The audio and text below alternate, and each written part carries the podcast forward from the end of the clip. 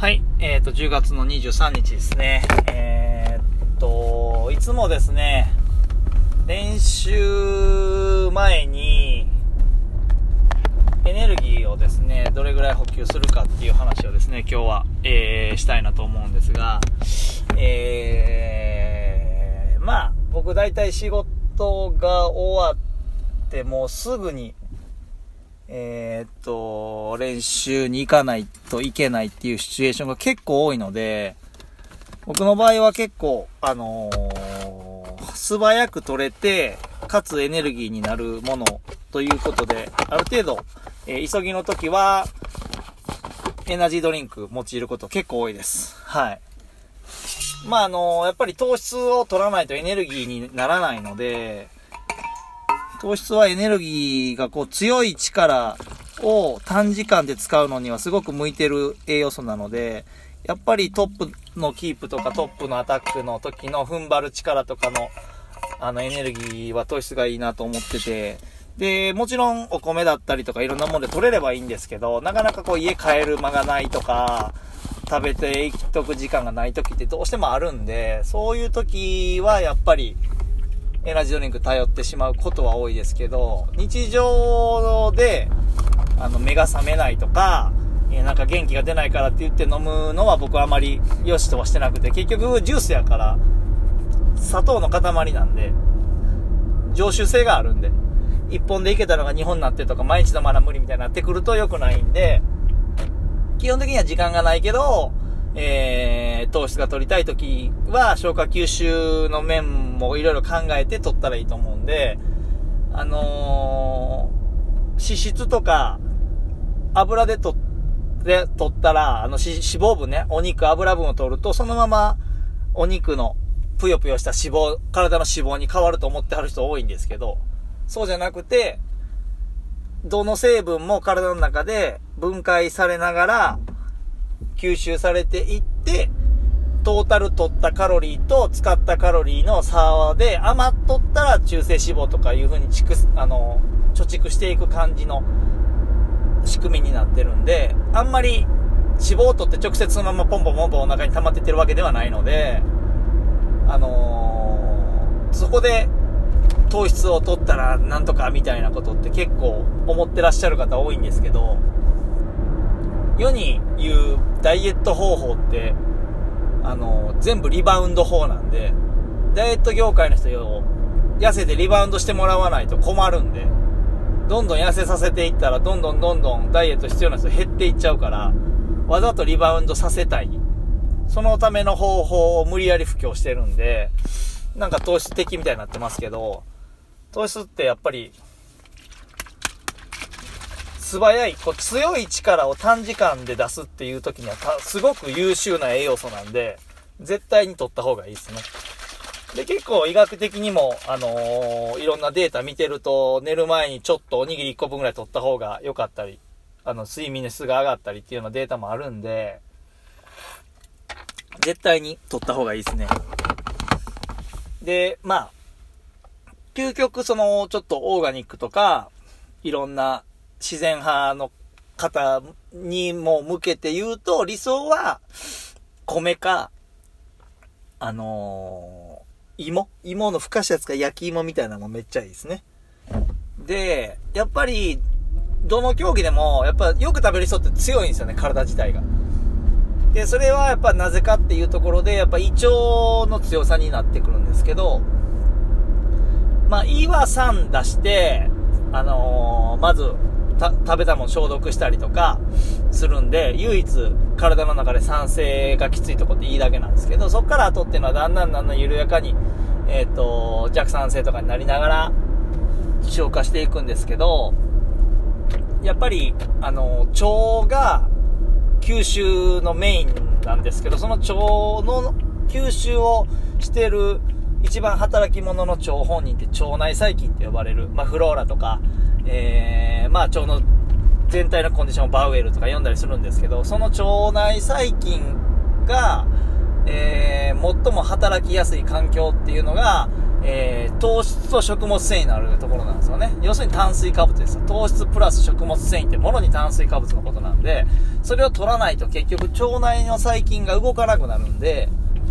腸内細菌の栄養が糖質で、腸内の中の溜まったもの、要するにこう宿便と呼ばれるような、えー、便として出てないようなやつとかは腸内繊維、腸内で繊維、食物繊維がこう引っかいてブラシみたいな働きをして、で、まあそこに酢とか酸性のものもと入ってくると完璧にそれ溶かしてブラシかけて、で、それに、えー、糖質を取って腸内細菌が盛んになって、えー、腸がどんどん動いて吸収もして、腸内の中からスッキリ出ていくっていう状態になると、体重も増えにくいし、えー、かつ体のコンディションもいいし、腸が動いてる時って代謝上がってるんでめっちゃ太りにくいし、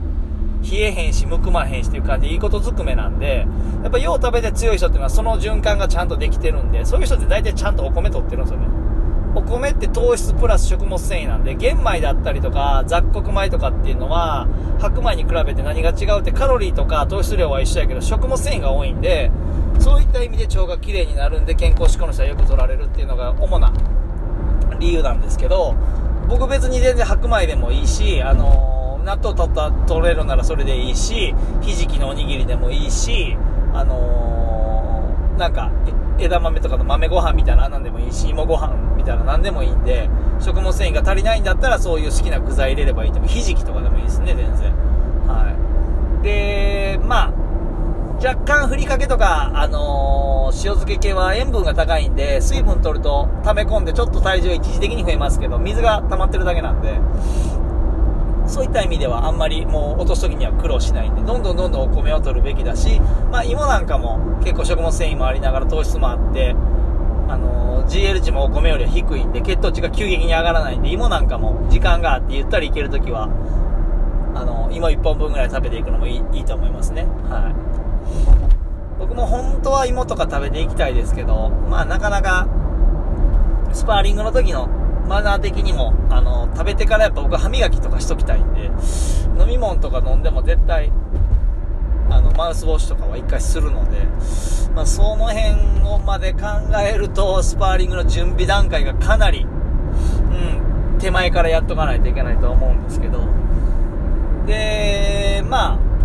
プロテインに関しては、まあ、以前にもお話しした通り、基本的にはタンパク質を粉状にしたものなので、えー、と、まあ、筋肉を増やしていくときに、プロテインを飲むだけでつくわけではないっていうのはもう皆さん分かってるとは思うんですが、えー、まあ目安として大体体重が60キロの人だったら、かける1.2から1.5ぐらいって言われて、まあ2グラム、2倍も取らなくていいから、60キロ、体重が60キロぐらいの人だったら、まあ1.2でも72グラム、1.5でも90グラムなんで、間取って80グラムぐらい1日に取ってれば、まあ基本的に運動する人が欲するタンパク質は、まあ十分養われる。間に合ってるよってことになるので、あのー、目安として大体卵1個で 6.2g、6g 前後なんですよね。で、鶏肉も部位に関わらず、大体 100g 取れば 20g ぐらいはあるんで、で、お米も1膳食べれば大体4から 5g ぐらいはあるんで、まあそれ足すと普通に 30g 超えるんですよね、大体。で、30g をかける3したら、十分 90g 超えるんで、普通に卵と、1個と鶏肉とお米食べるっていう感じ。まあ、例えば親子丼とかでもいいですし、取ればタンパク質は十分取れるわけですよね。ってなれば、基本的にはプロテインって必要ないんですけど、ただ唯一勝てないメリットとしては、カロリーが圧倒的に少ないんですよね。で、かつ水分なんで、体内に滞在する時間がむちゃくちゃ短いんで、腸とかへの負担、使うエネルギーが圧倒的に落とせるんで、減量中とかで代謝が落ちてきた時に栄養素だけを取るっていう意味合いだけで言うとそれに勝てるもんはないんですけど、基本的に普段トレーニングしてて、えー、運動してて、っていう時にはあまり必要はないかなと。まあ、あの、極端にバルクアップしたくて、あのー、原因用の、体重増やす用のプロテイン取ってるとかのやつは基本的にカロリーがめちゃくちゃ高いので、あのー、それだったらもういっぱい食べれたらいい話なんですけど、まあ、そんだけ作る手間とかいろいろ考えたらその方が手っ取り早いっていう本当に栄養素だけをプラスマイナスできるのがメリットなので、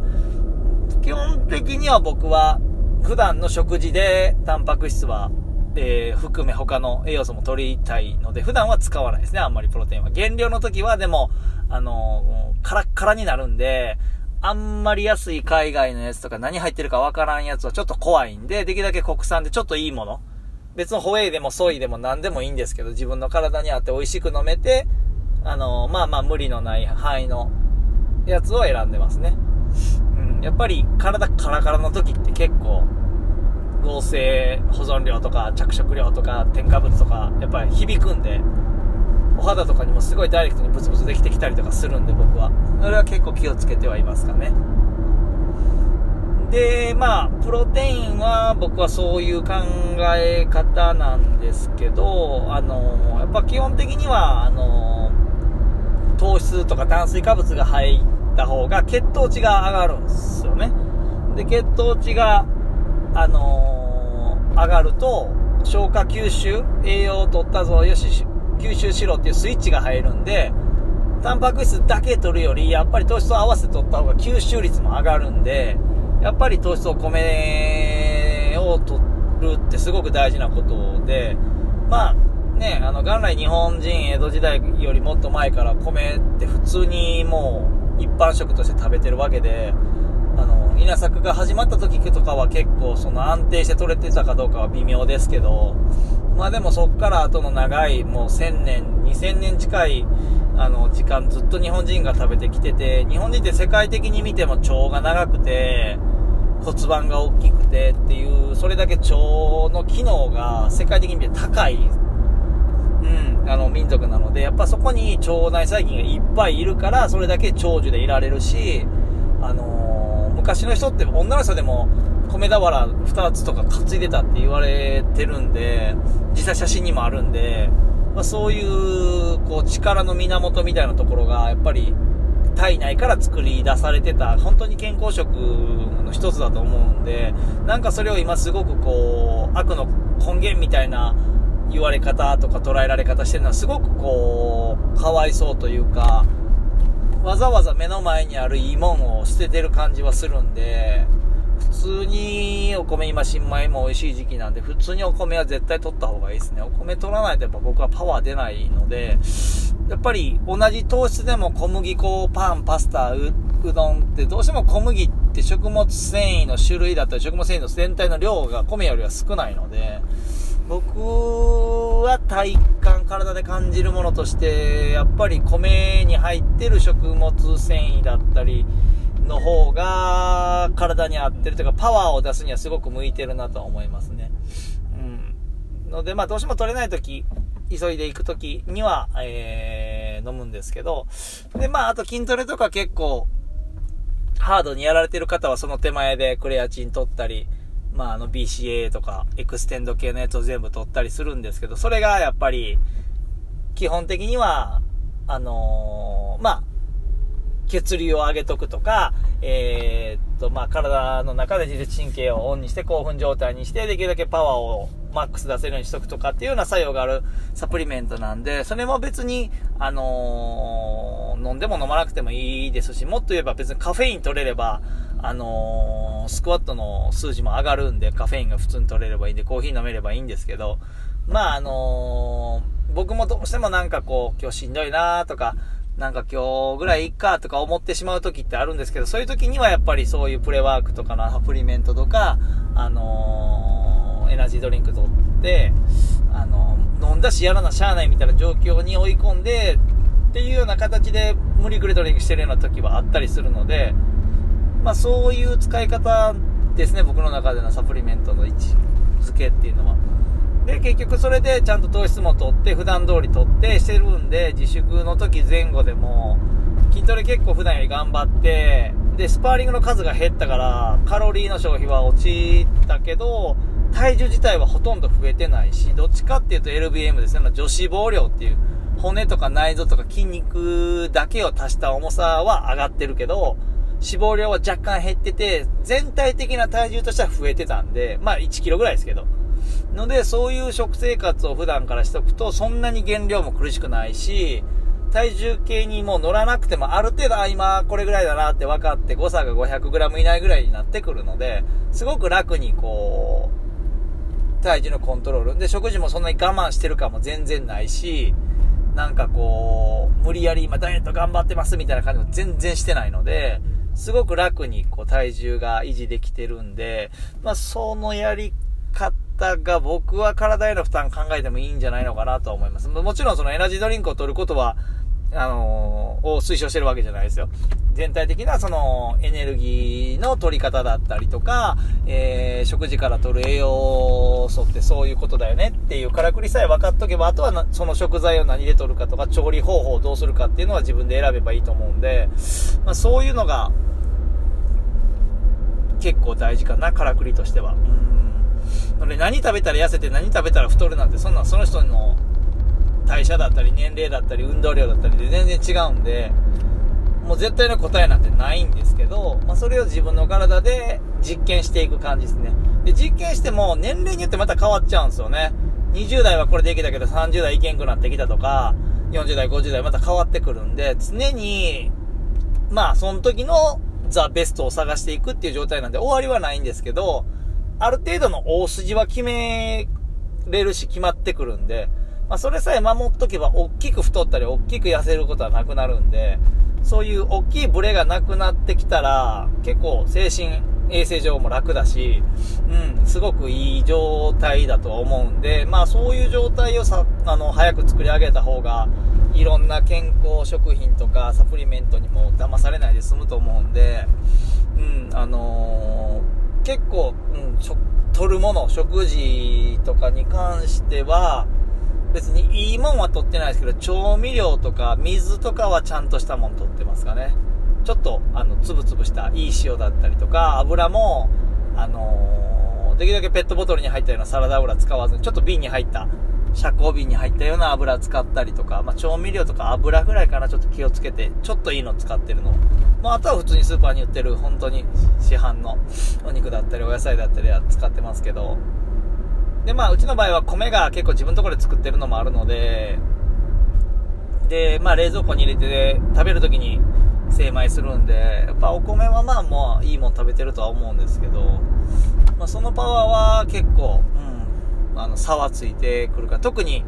マスター世代以降40代とかはその辺の食事で結構体の強さみたいなバネみたいな部分が変わってくると思うんで食べたから今日だけ強いみたいな、そんなあの食事力はないんですけど、ずっと習慣的にやっていくと変わってはくるとは思うんで、まあ長いスパンである程度捉えて考えて取り入れていただいたらいいのかなと思いますね。はい。で、まあ食事なんですけど、まあえ、えっと、できれば、えー、血糖値、糖質取ると、炭水化物取ると血糖値が上がるんで、それだけ体としては燃焼モードに入ってるんですけど、時間だけ見余らないようにしてもらって、大体糖質取ると血糖値がバッて上がるんで、そのに、まあ大体、うーん、どんだけ直前で軽いもんって言っても30分以内に食べたりしてる、食べたものはちょっと、うん、ぐらいで限界かな。できれば1時間前ぐらいが理想っすね。1時間前ぐらいにとっといてもらうと、ちょうど血糖値の上昇と、運動してきた時のそのピークが合うんで、で、2時間とか2時間半後とかだともう、ピーク過ぎて追ってきてる時次眠たくなってきたり、イライラしたりするんで、パフォーマンスも落ちるんで、まあ、飲み物で30分、固形物で1時間ぐらいのイメージで、練習の時間の逆算して取るのがいいとは思いますね。うん。まあ、飲み物に関しては胃腸にかかる負担、ストレスも減る分、血糖値が一気に上がるんで、30分でいいですけど、固形物の場合はある程度消化しないと胃の負担とかがかかってるんで、まあ30分ぐらいちょっと余分を見て、よ、あの、取っといてあげたらいいかなと思います。なのでまあ、やる10分前とかに固形物取っちゃうともう多分気持ち悪くて、まだいいとこにあるんで、全然気持ち悪いから、最低1時間前ぐらいには、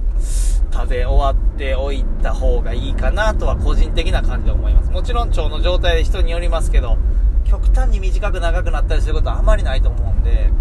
練習前の栄養の取り方っていうのはそういうのを目安にしてもらったらいいんじゃないかなと思います。まあ、絶対の答えではないですけど、はい、試してみたら。で、調地のいいとこ、コンディションのいいとこ。まあ、結局試合の時とかにもそういうのって影響してくるんで、僕は結構自分で、あ、今日調子良かったなっていう時は食べ物の前日ぐらいからの感じの量とか、メニューぐらいはちょっとメモして残してますね。で、やっぱそういう体内からの調整とかもある程度、ある程度ですけどね、完全に再現できるわけではないんですけど、ある程度は再現可能なレベルではやってはいるので、ちょっとその辺は、あのー、自分でどのレベルまでやるかっていうのを決めてもらったらいいですけど、うん、あの、取り入れて、長いスパンでやっていくと、パフォーマンスの群れがなくなってくるんでいいかなと思うんで、はい、試してみてください。それでは。